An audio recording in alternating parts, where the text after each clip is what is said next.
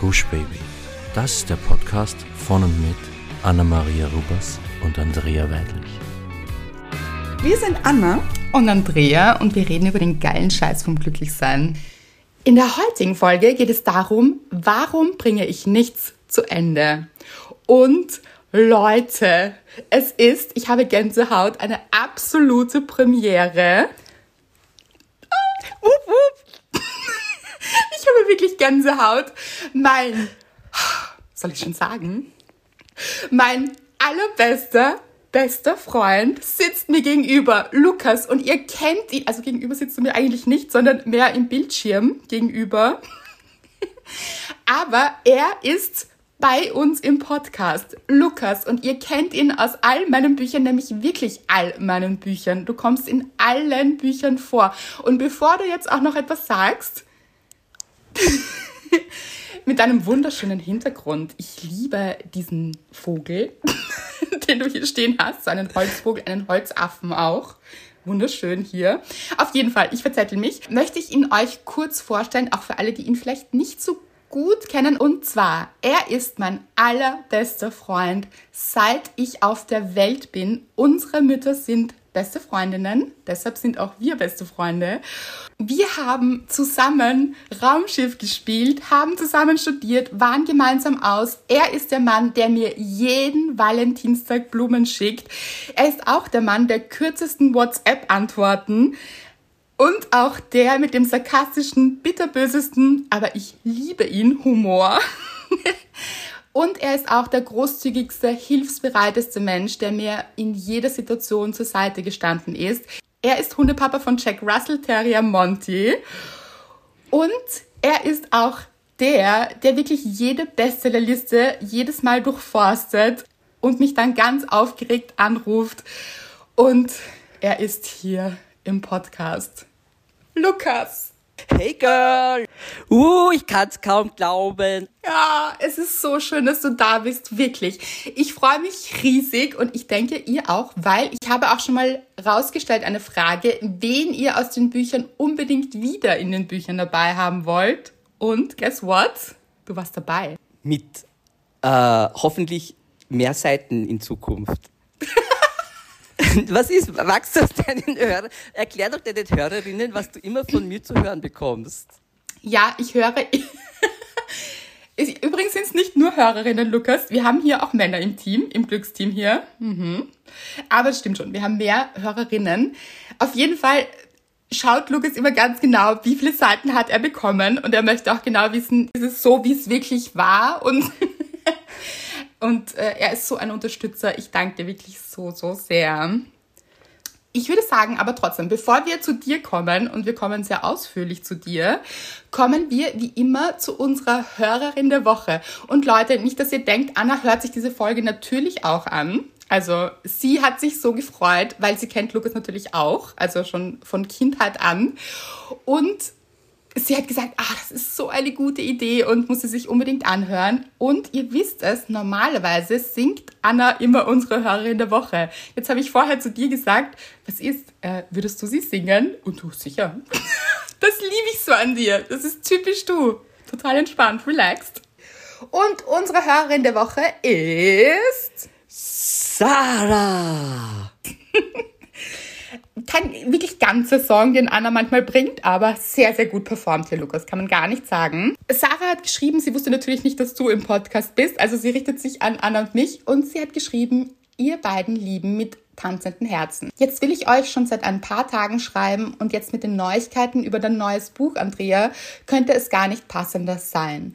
Wie sehr haben euer Podcast und die Bücher mich in den letzten Jahren begleitet und mir immer wieder die Augen geöffnet. Mit Sternen in den Augen Emoji. Und wie es der Zufall will, sind jetzt das Buch und kürzlich die Podcast-Folge Wenn Liebe zum Kampf wird, doch thematisch für mich wieder ein absoluter Volltreffer.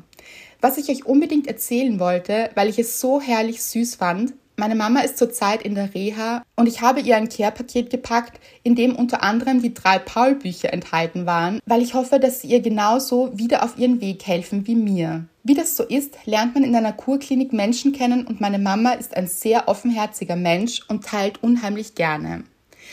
Da hat sie doch in ihrer kleinen Truppe von den Büchern erzählt und hat sie auch mit in die Runde gebracht und dann berichtet sie mir, wie eine ganze Gruppe Menschen nun mit diesen Büchern zusammensitzt, jeder hier und da mal reinliest und dann herzlich lachend von dem einen oder anderen ein Teil vorgelesen wird, der ihm oder ihr besonders ans Herz geht mit einem Herz und zwei Rufzeichen. Ich fand es so schön, das musste ich an euch weitergeben. Ich möchte euch so sehr danken für euren Podcast, die Bücher, eure Inspiration auf Instagram, das Glücksteam und einfach für euch. Ihr gebt den Menschen damit so viel und ihr habt mich persönlich das ein oder andere Mal schon wieder aufgebaut. Ich freue mich immer von euch zu hören und zu lesen und drücke euch ganz doll aus dem fernen Norddeutschland. Mit drei Verliebtheitsemojis, zwei Rufzeichen eure Sarah. Oh, so lieb. Wirklich, das ist so entzückend, unser Glücksteam. Du gehörst natürlich auch zum Glücksteam. Seit der ersten Stunde. Und was sagst du bitte? Wie entzückend ist diese Situation? Das ist halt wahres Commitment. Ich bin immer ganz begeistert, wie die Leute emotional einfach mit dabei sind und, und in dieser Community sharen und euch und ihr euch austauscht. Also ich finde das, ich finde das super inspirierend. Danke, das ist wirklich so. Das, Anna und mir geht es genauso und es ist so schön. Es fühlen wirklich alle hier im Glücksteam diese Energie und es, also wirklich, Sarah, so berührend, dass du diese Energie auch noch weiterträgst in die Reha und ich habe es auch schon geschrieben, aber hier nochmal natürlich ganz, ganz liebe Grüße an deine Mama und die ganze Truppe natürlich. Und viel Spaß mit den Paul-Büchern. Falls sich jetzt Menschen hier nicht auskennen, aber ich glaube, alle kennen die Bücher. Es kommt auch ein neues Paul-Buch und ich habe gestern natürlich, jetzt heißen sie die Paul-Bücher. Ich habe gestern nämlich auch auf Instagram geshared, dass Paul wieder dabei sein wird und ihr habt euch so gefreut. Es war nämlich eure aller, allererste Frage und Lukas ist natürlich auch dabei.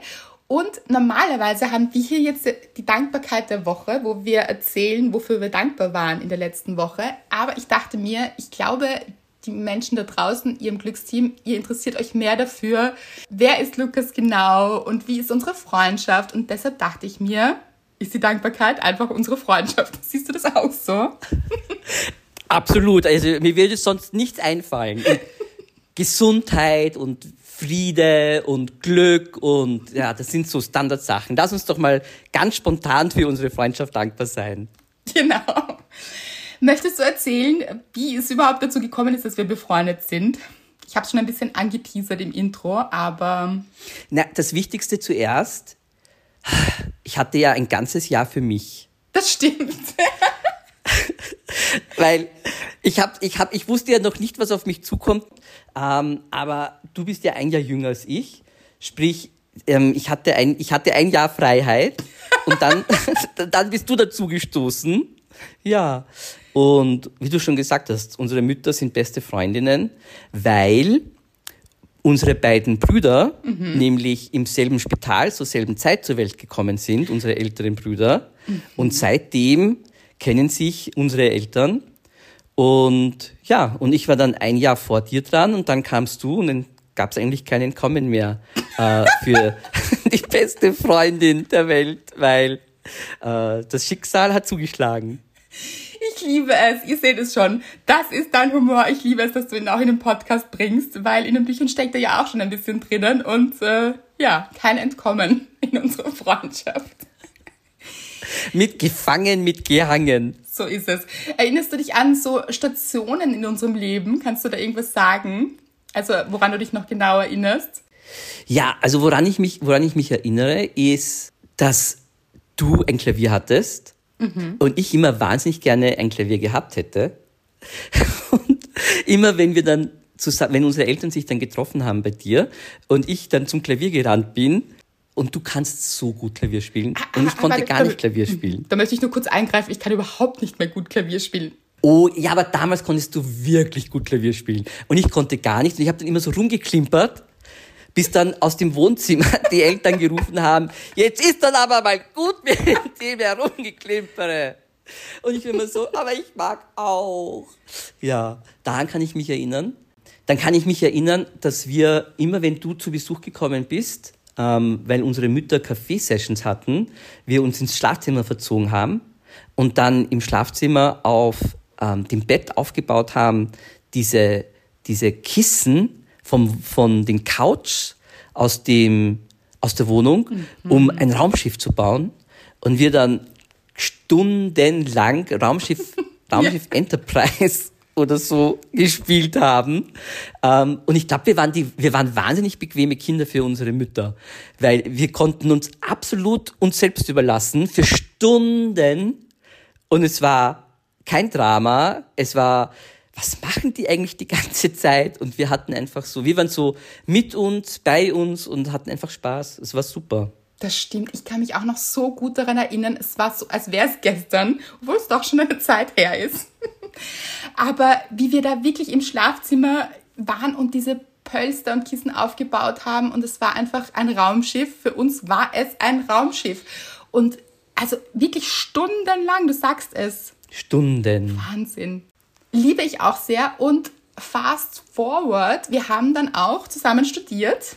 Oder nein, dazwischen war noch Tanzschule, kannst du dich erinnern? Oh, mein Gott, die schlimmste Phase meines Lebens.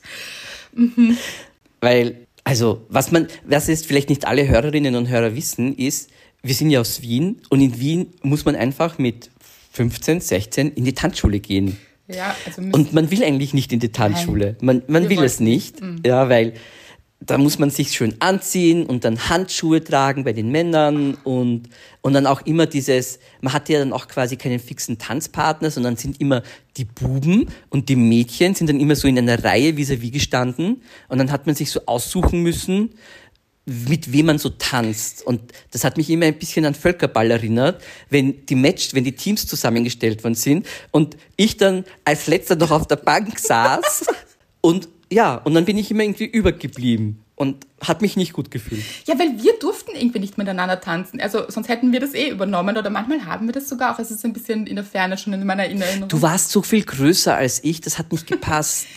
ja, aber ist auch egal irgendwie. Nein, ist es nicht. Es ist urschwierig. Stell dir vor, du machst eine Pirouette, also du, diese, diese Drehmanöver, nicht Pirouette, aber du drehst diese Drehmanöver und wenn du dann als Mann mit jemandem tanzen musst, musst, der so viel größer ist, dann muss man sich so auf die Zehen stellen, damit du unten durchkommst. Oder du gehst so in die Hocke runter, damit du dich einmal unter meinen Arm drehen kannst. Und das ist immer wahnsinnig unpraktisch. Das heißt, du brauchst immer einen Tanzpartner, der so ungefähr gleich groß ist. Deshalb haben wir nie miteinander getanzt. Ich war zu klein für dich. Aber nicht für mich, sondern äh, das war irgendwie so vorgegeben. Auch mühsam, weil ich hätte am liebsten mit dir getanzt. Das wäre so meine Comfortzone gewesen. Äh, ich fand das auch schwierig. Das ist so, da ist man auch mitten in der Pubertät und wie du sagst, dann wird man nicht ausgewählt, dann steht man so im Eck. Also wer kennt es irgendwie nicht? Also ich kenne es auch. Und dann hat man auch dieses betretene Schweigen. Kennt ihr das noch? Oder kennst du das noch? Dieses, wenn man, wenn keine Konversation auch zusammenkommt. Ja, ja, nein, ich habe ich hab die Tanzschule komplett ausgeblendet. Das ist für mich wie posttraumatisches Stresssyndrom. Also, sobald ein Linkswalzer nur gespielt wird, kriege ich Zuckungen und Schweißausbruch.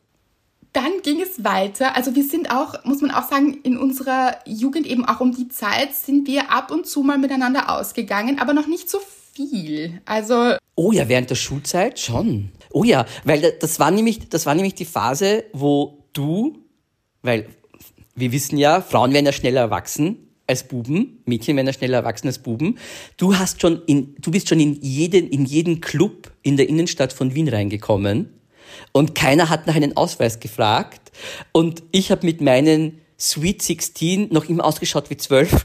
Das heißt, unsere Ausgeabende während der Schulzeit, die waren selten von Erfolg gekrönt, weil wenn du nicht schon vorher den Türsteher so irgendwie gekannt hast, hast du mich selten mit reinbekommen in den Club und ich musste dann immer nach Hause gehen. Also wir haben es ein paar Mal probiert. genau, wir haben es probiert. Äh, manchmal habe ich auch gesagt, du bist mein Bruder. Der kleine Bruder. Und, der äh, kleine Der Bruder. kleine Bruder. Ja, stimmt. Da sind wir manchmal gescheitert. Ich bin dann aber auch oft nach Hause gefahren, weil so, ja, ohne dich, das war dann nichts. Auf jeden Fall, weiter ging es dann mit unserem Studium. Also wir haben dann auch gemeinsam studiert und ich Ja. habe gestern kurz drüber nachgedacht. Du hast mich, glaube ich, angemeldet sogar, oder? Ich wollte nämlich jetzt gerade erzählen, die Anekdote. Weißt du eigentlich, dass du ohne mich nie studiert hättest? Naja. aber erzähl. Nein, nein, Komm. ich weiß noch genau, wie das war, weil ich habe das nämlich knallhart recherchiert und bin irgendwie um glaube ich, um 7.30 schon bei dieser Registrierung gestanden, bei der Immatrikulation gestanden, bei diesem Schalter und habe dann so diese Nummerntickets gezogen, damit man dann quasi offiziell diesen ganzen Papierkram ausfüllen konnte. Und ich weiß noch, du bist irgendwie um gemütlich um zu zehn, dann zur Aula gekommen. Ja, so quasi nach der durchzechten Nacht in unseren, in unseren wilden Teenie-Jahren. Und warst so, ach, wie ist das jetzt? Kann ich mich da immatrikulieren? Und ich glaube, ich habe dann zu dir gesagt, also Nummern gibt's ja keine mehr, aber ich hätte eine für dich. Und dann hast du meine, dann hast du von mir eine Nummer bekommen, ohne die du wahrscheinlich nicht einmal nicht einmal auf dieser Uni gelandet wärst. Also deine ganze Uni-Karriere verdankst du eigentlich mir. Das stimmt. Also ich muss sagen, ich habe mich gestern daran erinnert, dass es äh, ungefähr so war. Jetzt ungefähr ganz, so war. Also, weil das klingt auch so, als wäre ich die relaxteste Person ever gewesen, weil das war ich ja auch nicht damals. Also ich war ja schon sehr so, oh Gott, und wo muss ich hin und hin und her. Irgendwas ist passiert, warum ich ein bisschen zu spät war. Du tust nämlich so, als wäre ich super relaxed, einfach fünf Stunden zu spät gekommen. Aber irgendwas ist passiert, dass ich ein bisschen zu spät war und du hast dann gesagt, du hast eine Matrikelnummer für mich. Das war wirklich werde ich dir nie vergessen. Und wir waren so richtig ein Team auf der Uni. Also es war auch so, es dachten ganz viele Menschen, wir sind ein Paar, also wir sind zusammen, weil wir immer so, wir zwei, mit dann auch einer ganzen Gruppe, also wir hatten auch eine große Gruppe um uns, aber wir waren so irgendwie immer der Kern und sind dann auch gemeinsam ausgegangen. Und möchtest du dann sagen, oder können wir das erzählen, aber ich glaube schon, also du bist ja sehr offen, wie du dann mir gesagt hast, was? Was habe ich dir gesagt? Auf jeden Fall haben wir eben super viel Zeit miteinander verbracht. Und was ich damals noch nicht wusste, das ist in Wie du Menschen los ist, die dir nicht gut tun, ohne sie umzubringen, ist ja dein Coming Out auch Thema. Und ich weiß noch genau, wie wir vor einer Prüfung standen und ich so in meinen Unterlagen geblättert habe und ich war immer ein bisschen nervös vor Prüfungen. Also ich fand Prüfungen nicht so geil, ganz ehrlich. Also ich bin so, oh Gott, und wie wird das werden und hin und her. Und habe so in meinen Unterlagen geblättert und du plötzlich so, ach übrigens, ich bin schwul. Ja, du, ich wollte einfach, ich wollte einfach die Stakes noch higher risen, mhm. rising the stakes for the exam ähm, um, um sicherzustellen, dass du so wirklich 120 Prozent jetzt gibst für die Prüfung. Ja, ganz relaxed so. Na, ich hab's geliebt, weil ich war so, echt, wie cool. Es war so ein, ich finde, das war so ein starker Bonding-Moment in dem Moment. Es hat uns so viel näher gebracht auch noch, weil ich dann auch so viel verstanden habe, weil eine Zeit lang habe ich mir gedacht. Ja, so gut aussehend, ja. so witzig, ja. so reif, so intelligent. Und dann so, keine Freundin. Was ist mit denen? Nein, nicht, dass das komisch wäre. Ihr wisst es, ihr kennt meine Einstellung. Single sein finde ich überhaupt nicht komisch. Aber du hast oft, bist oft so ausgewichen bei Fragen eben, wenn ich gesagt habe, schau, und wie findest du die? Und ich wollte dir immer irgendjemanden andrehen, irgendwie so. Und, ja. und du, da hast du immer komisch reagiert. Und ich dachte immer, das ist seltsam. Warum will er mit mir darüber nicht sprechen? Oder. Stell dir mal vor, wie sich das jetzt angefühlt hat für die vielen Frauen, die dann direkt zu mir gekommen sind und gemeint haben, Lukas, willst du mit mir gehen? Und ich muss dann so sagen, so, ah, du, grad jetzt, schwierig. Let's stay in contact. War das so? Na klar, Casanova pur. Ich habe die Herzen aller Damen gebrochen. Nein, es war schon, es war schon, ja, ähm, es war schon ein spannender, ein spannender Moment, dann quasi den Leuten zu sagen und vor allem dann dir auch zu sagen, ähm, was so Sache ist und warum du mich, warum du mich nicht weiter verkuppeln musst, beziehungsweise warum, warum du die falsche Zielgruppe hast, für die du mich verkuppeln könntest. Und ich habe dann viel drüber nachgedacht, oh, wie mache ich das jetzt und wie sage ich das jetzt und bei mir auch? Ja, bei jedem, weil man will ja den wichtigen Moment und das Ganze aber auch nicht zu viel Drama, aber gleichzeitig so locker, irgendwie, dass es jetzt nicht so ein großes Ding ist. Und dann irgendwie, ich weiß noch, wir sind dann, wir sind dann zusammengesessen vor dieser Prüfung und ich gedacht so, ach, einfach, einfach raus damit, ja, ähm, weil da haben wir dann gleich die perfekte Ablenkung mit dem Prüfungsstress danach. Ja, und es war die perfekte Taktik. Also es gab dann auch gar keine große, keine, keine große Befragung, äh, weil wir direttissima in medias res stürzen müssten. Und bis zum Ende der Prüfung war das Thema dann auch schon wieder durchverarbeitet. Und natürlich haben wir dann noch viel drüber gesprochen, aber ja, so bin ich, locker vom Hocker, einfach mal so spontan von der Leber weg. Du, ich hab da was. Ich habe es wirklich geliebt. Ich habe, es war so ein, ah, ich verstehe zu viel und ich, ich habe mich so gefreut. Ich habe mich erstens darüber gefreut, dass du es eben mit mir geteilt hast und es kam total überraschend. Das ist auch so, weil auch witzig, weil wir uns ja ein Leben lang kennen und ich habe einfach überhaupt nicht damit gerechnet, war aber dann total, also ich habe es so schön gefunden und es hat uns finde ich so nahe aneinander, also zueinander gebracht, weil wir dann eben auch danach natürlich sehr viel darüber gesprochen haben, wie es dir damit geht und man muss ja auch sagen, diese Zeit war auch noch so viel, also eben so viel weniger offen damals. Also die Menschen waren noch so viel weniger offen. Und mir tut es total leid, also auch wie wir, wir haben ja sehr intensiv auch darüber gesprochen, auch für das Buch eben, für wie du Menschen los wirst, die dir nicht gut tun, ohne so umzubringen. Da hast du das nochmal deine ganze Geschichte aufgerollt. Und mir tut es nach wie vor noch so leid, dass du da durch musstest und dass da so viele Menschen durch müssen, einfach anderen Menschen etwas erklären, was ja auch ganz normal ist eben. Und gerade die Zeit damals war einfach noch überhaupt nicht einfach. Das kam ja noch dazu. Nein, und das Wahnsinnig, also der Wahnsinn ist, finde ich, wie sehr sich das jetzt auch geändert hat, wenn man sich so die Generation anschaut, die jetzt so in den Teenie-Alter sind. Ähm, also es ist nicht mal ein Thema. Ähm, non-binary und wo man sich so auf dem Spektrum sieht, bin ich total froh, dass, dass die Leute, also dass junge Menschen heute nicht mehr mit diesem Thema so ein, ein Drama mit sich, mit sich rumtragen müssen. Ähm, weil sich Gott sei Dank die Zeiten auch, auch wirklich geändert haben. Aber eben, ja, als, als ich quasi durch eine Teenagerzeit durchgegangen bin, war es schon so, dass man sich überlegt hat, mh, hm, wie kann ich jetzt sicherstellen, dass die Leute keine Vermutungen treffen und keine komischen Fragen stellen. Und ja, wie du sagst, also du hast es ja auch nicht geahnt in dem Sinne, ähm, dass ich schwul bin, was dafür spricht, dass man eigentlich, und ich schaue mir halt relativ viele Podcasts auch an zu dem Thema, und eines der, der Gründe, warum schwule Menschen einfach wahnsinnig gut sind, auch im Sinne von sich anzupassen, sich einzufühlen ähm, und und, und quasi so viel offener sind für so Einflüsse von außen im Sinne von, was sie wahrnehmen und wie sie interagieren mit der Umwelt, liegt halt daran, weil man von klein auf einfach schon lernt, dass man da was hat, was man verstecken, maskieren muss. Und das ist quasi, da trainiert man den Muskel, den man sonst gar nicht trainieren würde, nämlich wie, wie passt man rein, wie passt man sich an. Und das ist jetzt nicht unbedingt was Gutes, aber es ist, es ist halt trotzdem eine Situation, die jetzt gar nicht, also die man, die man, in, die man sonst gar nicht wahrnimmt, also die, durch die man sonst gar nicht durchgeht ähm, und die nicht jeder nachvollziehen kann. Und ich glaube, manchmal reden wir auch über so über die schwule Community und wir müssen noch zusammenhalten als Community. Und zum einen denkt man sich dann immer, ja, aber ich meine, ich bin schwul, du bist schwul, aber deshalb müssen wir noch nicht beste Freunde sein. Und wenn ich dann aber so reflektiere über die Geschichte und über die Historie, in die man durchgeht, gibt es so Momente in der Kindheit, im Teenageralter, im Erwachsenenwerden, die versteht man halt nur im Sinne von Ängsten, Sorgen, Trauma, das man so hat, wenn man als, als schwuler Mensch erwachsen wird. Und das Oder ist eine queer. Community, genau, als queer.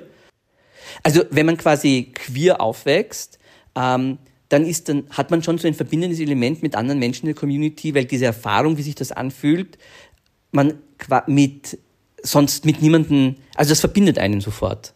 Mhm. Und das ist schon etwas, was ich mir jetzt auch irgendwie erarbeiten musste, dass dieser Aspekt von, warum haben wir eigentlich eine Community? Mhm. So wichtig, wirklich.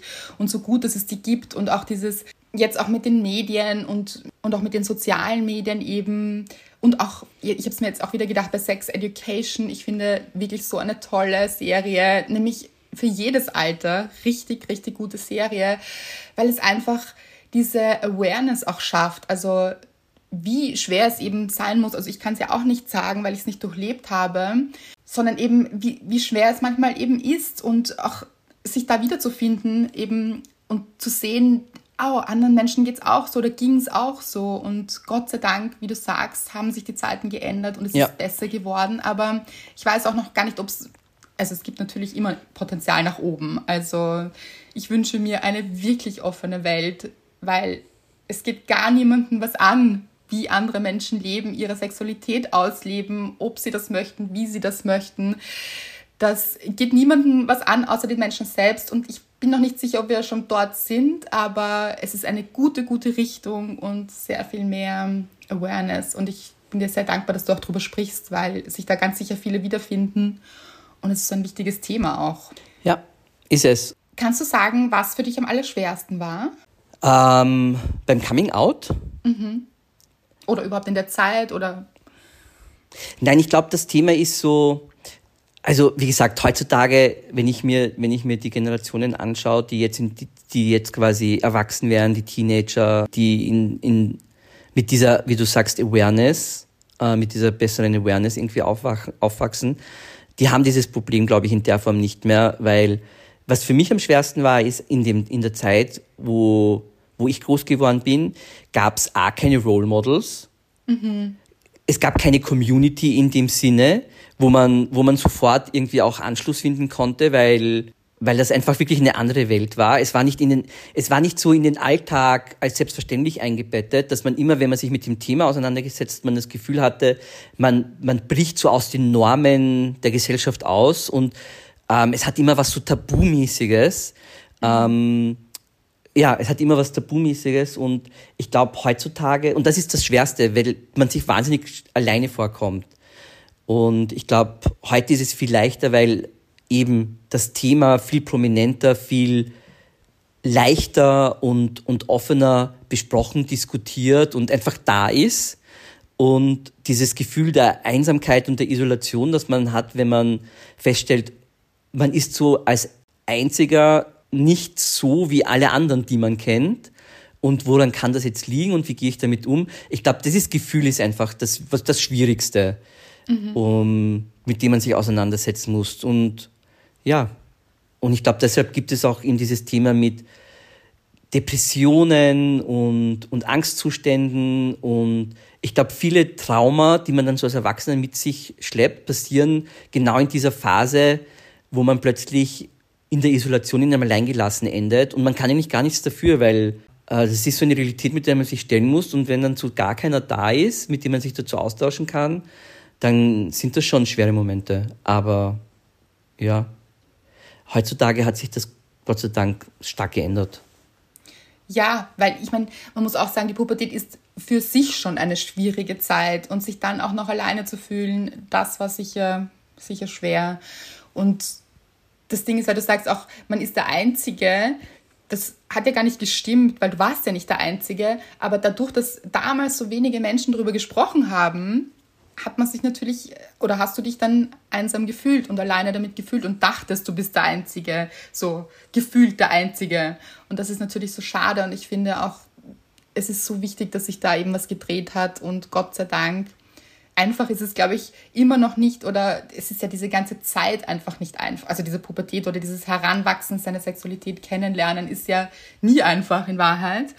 Aber so schön, dass sich da wirklich was gedreht und verändert hat zum Positiven.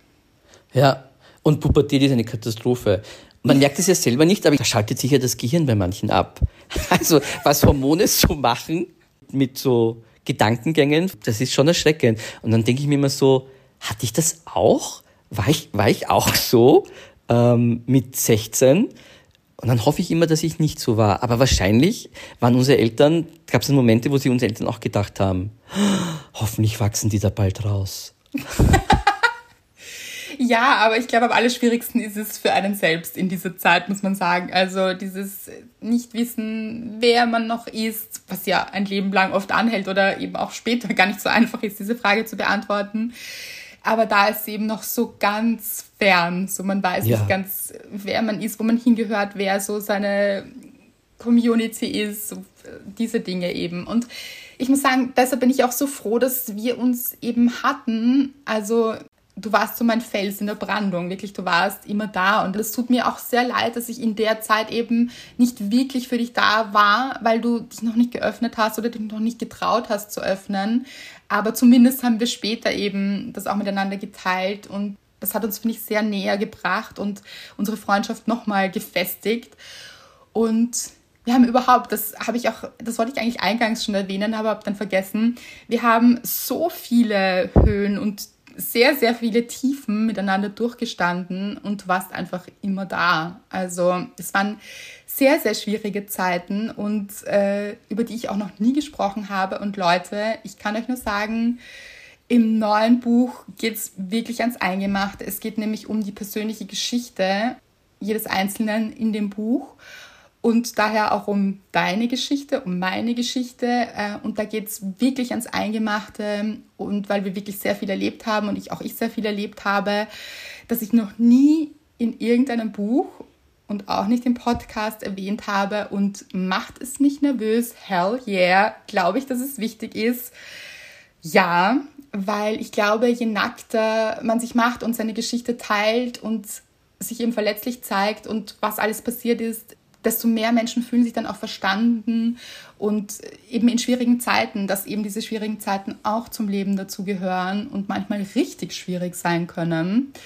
Und ich finde, davon hatten wir einige und auch natürlich wenige schwierige Zeiten und sehr, sehr lustige und tolle Zeiten. Aber das Schöne daran ist, du warst immer da. Also egal wie schwierig es war, du warst da, egal wie schön es war, du warst da.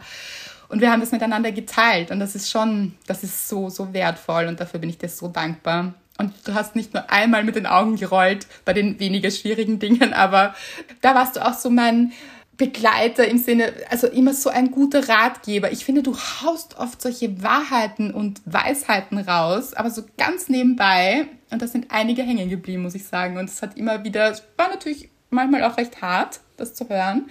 Aber ich glaube, das brauchen wir auch manchmal. Also ich zumindest. Thank you for being a friend. Oh, ja. Travel down the road and back again. Oh. Absolut. Wir wollten eigentlich ein anderes Thema machen, so wie wir die Folge auch genannt haben. Aber ich finde es richtig gut, dass das bis jetzt so war, dass wir ein bisschen erzählt haben, eben aus unserer Freundschaft. Du vor allem erzählt hast auch über dich. Aber wollen wir vielleicht auch zu dem Thema kommen? Oder hast du noch irgendwas, was dir auf der Seele brennt, was unsere Zeit anbelangt? Oder irgendetwas, was du erzählen möchtest? Nö, lass uns doch, lass uns doch zu dem, zu dem Thema gehen. Du hast es nämlich vorgeschlagen. Du hast vorgeschlagen. Ich habe das vorgeschlagen. Ja, Ja, das Thema, warum bringe ich nichts zu Ende? Und ich finde, das passt so gut, weil erstens finden sich darin ganz bestimmt ganz viele Menschen wieder. Dieses Thema, glaube ich, kennt jeder. Etwas anzufangen und hoch motiviert zu sein und ein richtiges Ziel vor Augen zu haben und zu wissen, da will ich hin und dann richtig stark nachzulassen. Also vielleicht am Anfang noch sehr motiviert zu sein und dann immer weniger dafür zu tun oder eben, wo man dann anfängt an sich zu zweifeln und all diese Dinge und vielleicht sogar aus ganz unerfindlichen Gründen einfach aufhört, das zu machen oder eben an seinem Ziel nicht zu, dran zu bleiben und im Endeffekt dann aufhört damit. Und das möchte ich auch sagen, genau das ist ja auch Thema im neuen Buch. Also es geht ja darum, unser Denken zu verstehen, warum wir uns manchmal selbst im Weg stehen mit Dingen, wie unser Gehirn da funktioniert, wer uns da reinredet, warum und wie wir das verändern können. Und deshalb ist das Thema auch extrem spannend. Also erzähl mal, wie du darauf gekommen bist. ja. also ähm, das Lustige ist, also dieses, also diese Problematik mit Sachen anfangen und nicht zu Ende machen, das fällt einem selber ja gar nicht so auf. Das, dafür braucht es ja quasi so diese externe, diesen, diesen externen Spiegel, diesen Spiegel von außen, der dann manchmal so zurückkommt und sagt, du Lukas, was ist denn, was ist denn mit dem jetzt gerade passiert, mit dem Projekt? Ähm, ich habe da schon länger nichts mehr gehört. Und dann so, oh, ja, ach, das, das habe ich, das habe ich jetzt, das mache ich jetzt nicht mehr. Und, ähm, und ich bin halt auch, und ich bin jemand, der, also es gibt so Sachen, die mir sehr wichtig sind und die mache ich dann bis zum Schluss. Und dann gibt es so Themen, für die ich mich kurzfristig begeistern kann. Und ich glaube ich glaub ja am Ende, dass dann so Instagram und YouTube schuld daran sind, dass meine Aufmerksamkeitsspanne massiv nachgelassen hat. Sicher. Und wenn diese Instant Gratification nicht sofort irgendwie wahrnehmbar wird, mein Interesse an so manchen Themen schlagartig gegen Null gehen. Ähm, ja, genau. Und das Beispiel, und so ein, ein, ganz konkretes, Be ein ganz konkretes Beispiel ist, ich bin ja ähm, seit vielen, vielen Jahren auf einer Body Journey, wo ich erfolglos über diverseste Gym-Mitgliedschaften ähm, und, und Jogging-Outfits ähm, und... Hattest du Legwarmers? Legwarmers, genau. und Volleyball, äh, Volleyballclubs versucht habe, quasi so Fitness in meinen Alltag, in meinen Alltag zu integrieren. Und es ist einfach, es ist einfach ein Thema, ja, äh, das ich auch nicht so erfolgreich zu Ende bringe.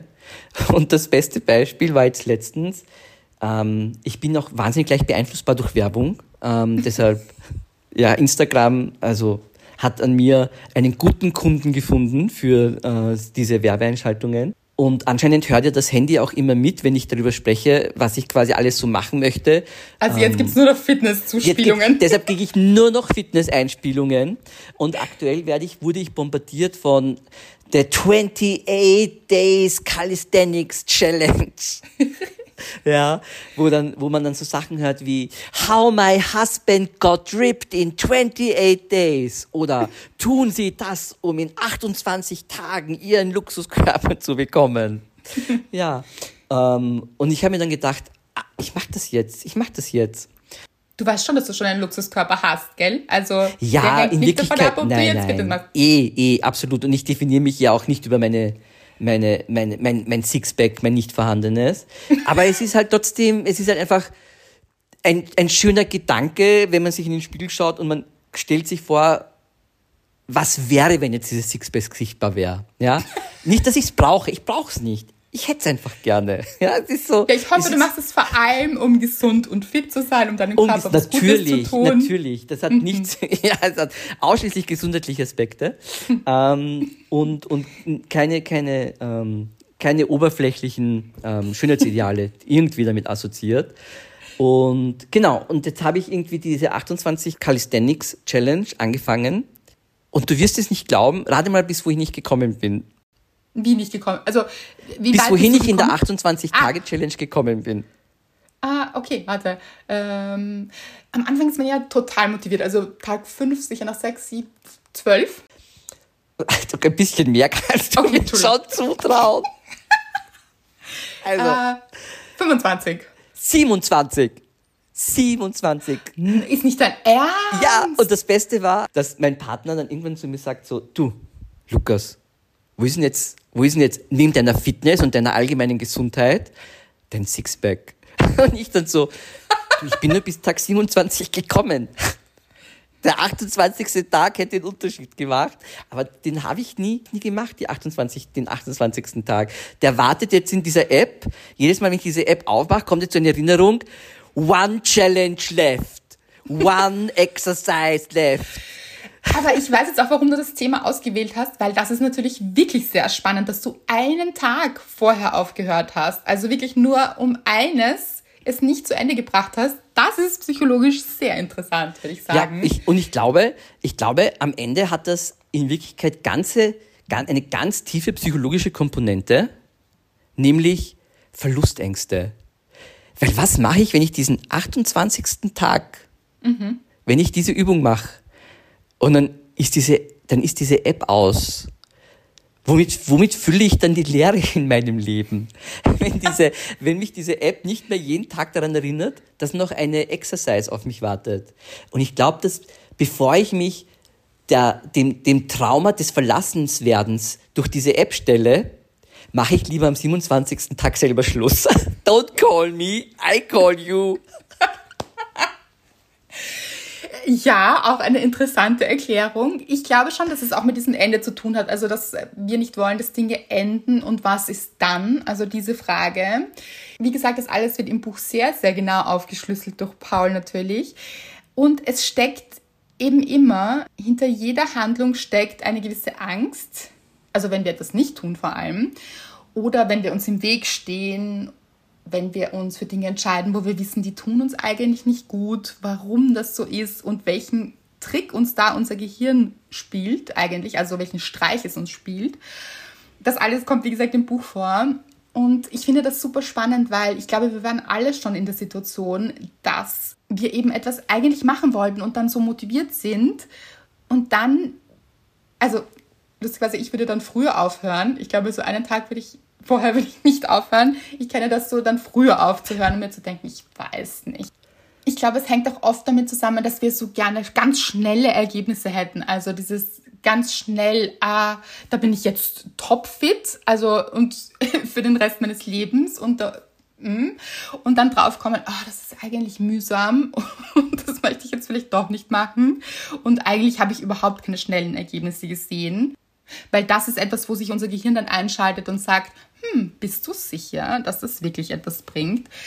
Und äh, das haben wir eben ganz, ganz oft, so diese innere Stimme auch, dieses, mm, nein, doch nicht. Aber bei dir sehr, sehr spannend, finde ich, am 27. Tag. Hast du das auch bei anderen Dingen schon gehabt? Also, wo du sagst, kurz vorm Ende, Ja.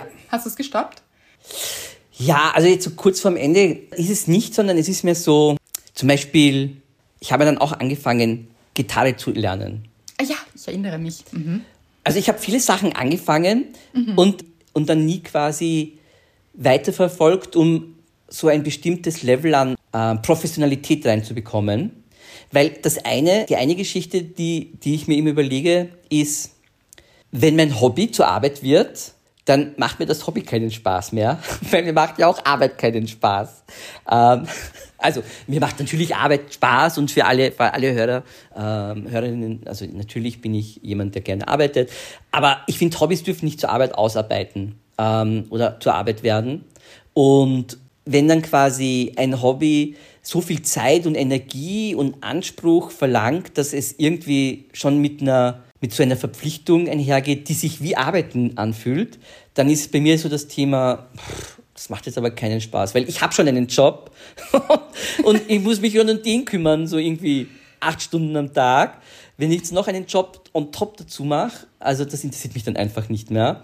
Und das ist eben zum Beispiel bei, wenn du jetzt so Hobbys hast wie ein Instrument lernen. Das, da, kann man, das, da kann man sehr schnell, sehr weit kommen. Ähm, aber irgendwann muss man halt dann wirklich so diese Energie und den Effort und die Routine ähm, oder auch bei Sport reinbringen, um wirklich, wirklich gut zu werden. Und das war mir dann einfach immer zu, das war mir dann immer zu anstrengend.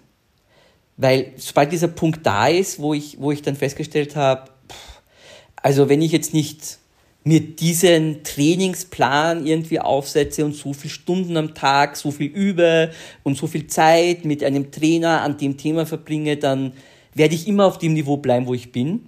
Ähm, das waren so Momente, wo ich dann irgendwann, wo ich dann einfach dann aufhöre, weiter zu investieren. Das, also drum, ich habe erfolgreich Gitarre gelernt, bis ich ein Niveau der Mittelmäßigkeit erreicht habe, mit dem ich zufrieden war, ohne noch mehr Energie hinein investieren zu müssen. Ich habe ähm, Aber dann hast du Niveau- aufgehört damit, und dann habe ich aufgehört wieder, ja, weil, weil um weiterzukommen, hätte ich irgendwie meine Finger blutig spielen müssen, ja, an, an, den, an den Seiten einer Gitarre. Dann habe ich Klavier gelernt, ähm, auch bis zu einem Level der Mittelmäßigkeit, wo ich festgestellt habe, ja, das, das reicht mir jetzt. Ähm, das fühlt sich nach Spaß an, aber alles an, an mehr, das ist mir jetzt zu viel Kraft und Energieaufwand zum reinzustecken. Ähm, oder bei Sprachen. Ähm, ich habe angefangen, Italienisch zu lernen, habe auch erfolgreich ein Niveau der Mittelmäßigkeit erreicht in Italienisch, mit dem ich in jedem Urlaub mir meinen Cappuccino bestellen kann. Und ähm, Französisch habe ich auch angefangen zu lernen. Habe jetzt drei Jahre Einzelunterricht genommen in Französisch und auch so ein, ein Niveau erreicht, wo ich wo ich sage, ja, mit dem bin ich jetzt happy, aber möchte ich jetzt so richtig, richtig gut und fließend irgendwie diese Sprache können, müsste ich mein, mein Trainingsprogramm massiv intensivieren. Und das sind dann so Momente, wo ich nicht kurz vor Schluss aufhöre, sondern wo ich dann aufhöre, wenn ich merke, das fühlt sich jetzt nicht mehr nach Spaß an. Und ich finde, ja, das, das brauche ich. Okay, weißt du, was mir jetzt aufgefallen ist, Lukas, ist, dass du offensichtlich ein bisschen einen Leistungsdruck dahinter hast, weil warum es nicht einfach machen, um Freude dabei zu haben? Also warum ist diese Mittelmäßigkeit, die du definierst, weil wer sagt, dass es mittelmäßig ist, warum hält die dich dann im Endeffekt davon ab, es zu machen, weil du eigentlich gern besser wärst? Das könnte ja auch ein Hobby sein, wo du wirklich Freude hast, wo du in den Flow gehst, dass es dir gute Gefühle bringt. Ich glaube, dass da ein Leistungsdruck dahinter steckt. Ich glaube, es sind die Nachbarn. Also vor allem beim Klavierspielen. Ich weiß nicht, ob jemand von euch da draußen in der Community Nachbarn hat mit Kindern, die gerade Klavier lernen.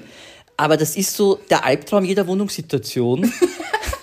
Wenn man nicht Bach liest, Chopin, Taylor Swift, ähm, Katy Perry, ja, ähm, quasi als Heimkonzert bekommt, sondern mehr den Flohwalzer auf Wiederholung immer wieder und wieder, wo man sich so denkt, so, das halte ich nicht aus.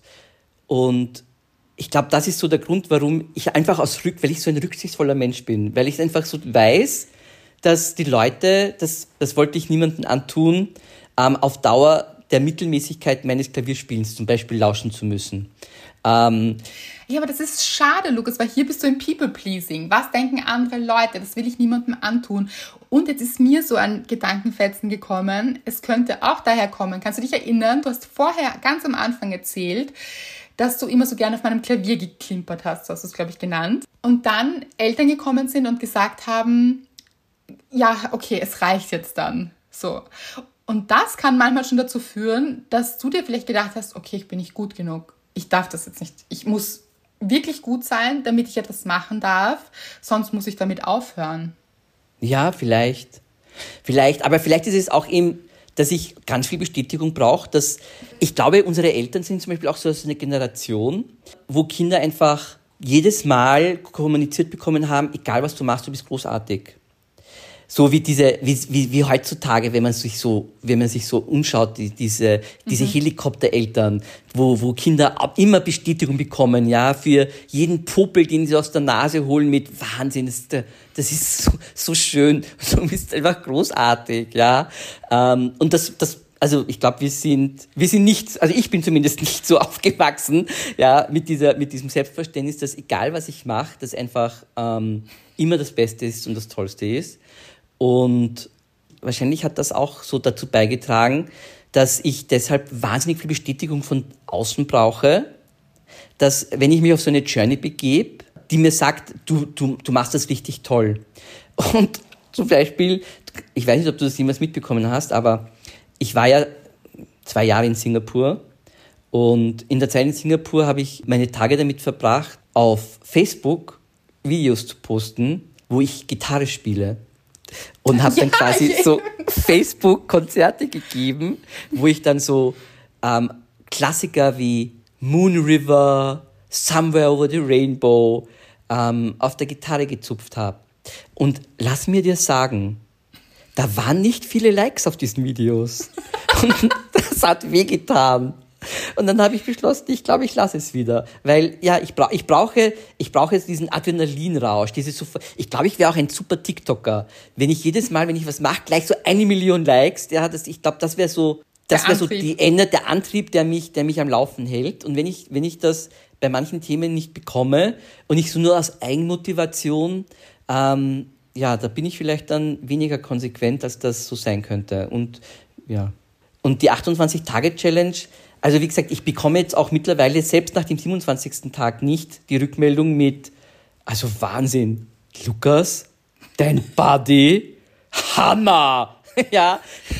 Also so, so wie diese Lauf-App, wie hat die geheißen? Ähm, da gab es diese Lauf-App, die dann immer applaudiert hat, wenn man ein gewisses Ziel erreicht hat und so. Ja, genau, genau, Damit genau. Bist du ja nicht alleine, muss man auch sagen. Also das ist etwas, was Menschen wirklich gut brauchen können, ist so diese Motivation von außen. Allerdings, das ist so spannend, dass du das sagst, weil auch darum geht es im neuen Buch, diesen, wie können wir einen Antrieb in uns finden, der eben nicht mit diesem Glaubenssatz zu tun hat. Also ich brauche Bestätigung von anderen, weil da steckt ja dann immer ein Mangel dahinter.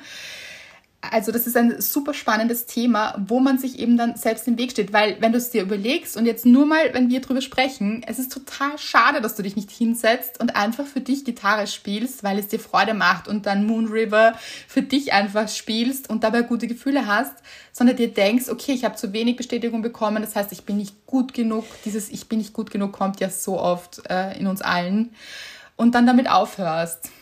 Beziehungsweise es ist nicht nur das Thema keine Bestätigung bekommen, ich wurde aktiv boykottiert, Aha. diese Hobbys voranzutreiben.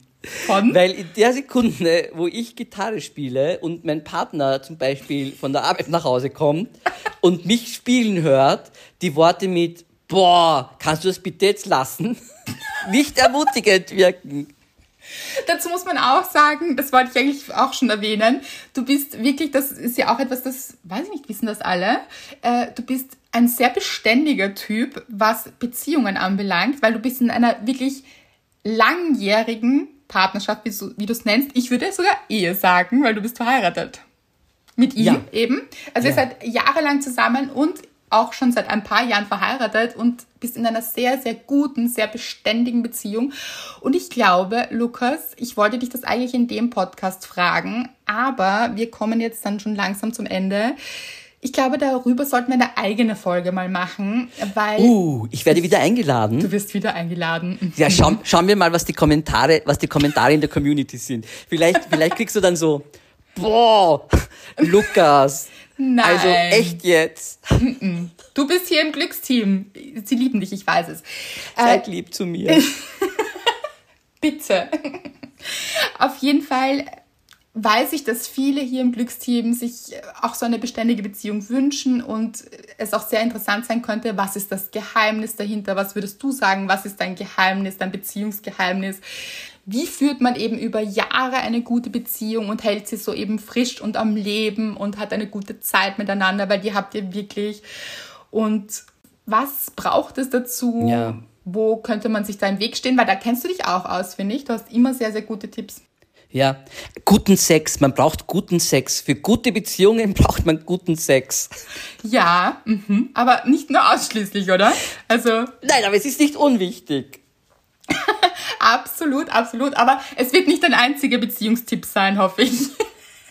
Das können wir dann in der nächsten Podcast-Folge, die wir gemeinsam aufnehmen, weiter diskutieren. Ich würde sagen, dieses Thema vertiefen wir. Was macht eine gute Beziehung aus? Weil ich finde, du bist so absoluter Profi drinnen. Also ein richtiger Experte. Ja. Schon. Also. ich, Own ähm, it. Own ja, it. der Punkt ist bei Beziehungen, ich glaube, es ist ja auch immer lustig, weil wenn es um das Thema Beziehungen gibt, man ja von außen auch immer viel bessere Ratschläge geben kann, als mhm. man sich selber, wenn man in, einer, in einem Beziehungsgewirr steckt, dass man jetzt irgendwie ja. so lösen muss. Und deshalb, vielleicht bin ich gar nicht so, ich glaube, dass ich zum Beispiel sehr gute Beziehungstipps gebe, aber mhm. wenn man seine eigene Beziehung analysieren muss und auf den Prüfstand stellen muss, ich glaube, da hat jeder einen Bias, den man gar nicht umgehen kann, weshalb es so wichtig ist, dass man eben Freunde, Familie, ein Netzwerk hat, das einen da von außen mal so die Perspektiven korrigiert. Mhm. Bücher liest. Bücher liest, nach Role Models sucht, die irgendwie ihre eigene Verletzlichkeit zeigen, damit man sich inspiriert fühlt zu sagen, wenn ich, wenn diese Person das kann, dann kann ich das auch oder sich so wiederfindet in so manchen, auf so manchen Beziehungsreisen, auf die man sich begibt. Ja, das ist schon wichtig. Drum Bücher lesen, Leute. Vor allem die Bücher von Andrea. Danke.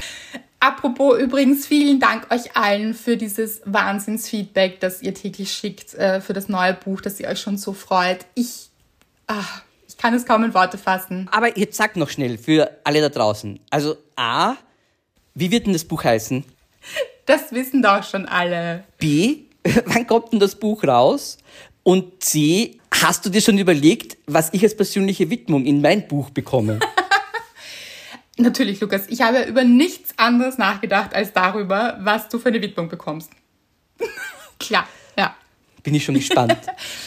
also das Buch heißt, ich denke, also bin ich mir im Weg und erscheint am 24. Oktober. Ihr könnt es überall vorbestellen. Ich freue mich über jede Vorbestellung und dass ihr das macht, auch damit es auch ganz sicher zu euch kommt. Und ich würde sagen, Lukas, huh? wir könnten auch ein paar Fragen rausstellen in der nächsten Folge an dich zum Beispiel. Also gerade vielleicht was Beziehungen anbelangt. Oh ja, das liebe ich. Oder? Ich schaue am liebsten schaue ich Podcast, wo dann Leute so Fragen beantworten Schaust von Beziehungs, Podcast? also höre ich Podcast, ja Videopodcast auf YouTube, wo dann ah, Leute mhm. so Fragen beantworten über Beziehungsthemen, weil ich mir immer so, ah, das könnte ich jetzt auch beantworten.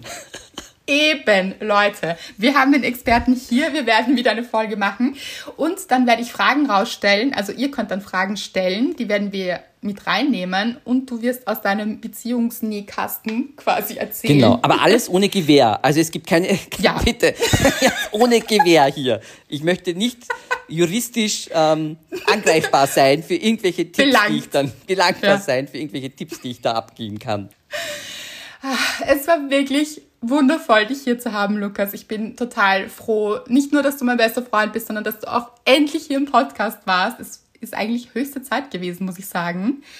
Und es wird nicht das letzte Mal sein. Hast du noch irgendetwas, was du den Leuten mitgeben möchtest hier im Glücksteam? Gute Laune, Leute, gute Laune! Liebe ich.